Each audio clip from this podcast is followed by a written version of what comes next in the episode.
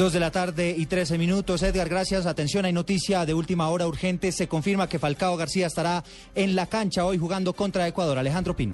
Eduardo, los 11 titulares de la selección Colombia para enfrentar a Ecuador esta tarde en el partido que nos va a acercar con una victoria a Brasil 2014 es la siguiente. David Ospina en el arco. La defensa con Zúñiga, Perea, Valdés y Armero. Volantes Aguilar, Sánchez, Magnelli Torres y James Rodríguez. Y adelante la pareja que muchos estaban esperando, Teófilo Gutiérrez y Falcao García. Falcao, después de una gran novela, después de mucha expectativa, se confirma en la titular de la selección Colombia.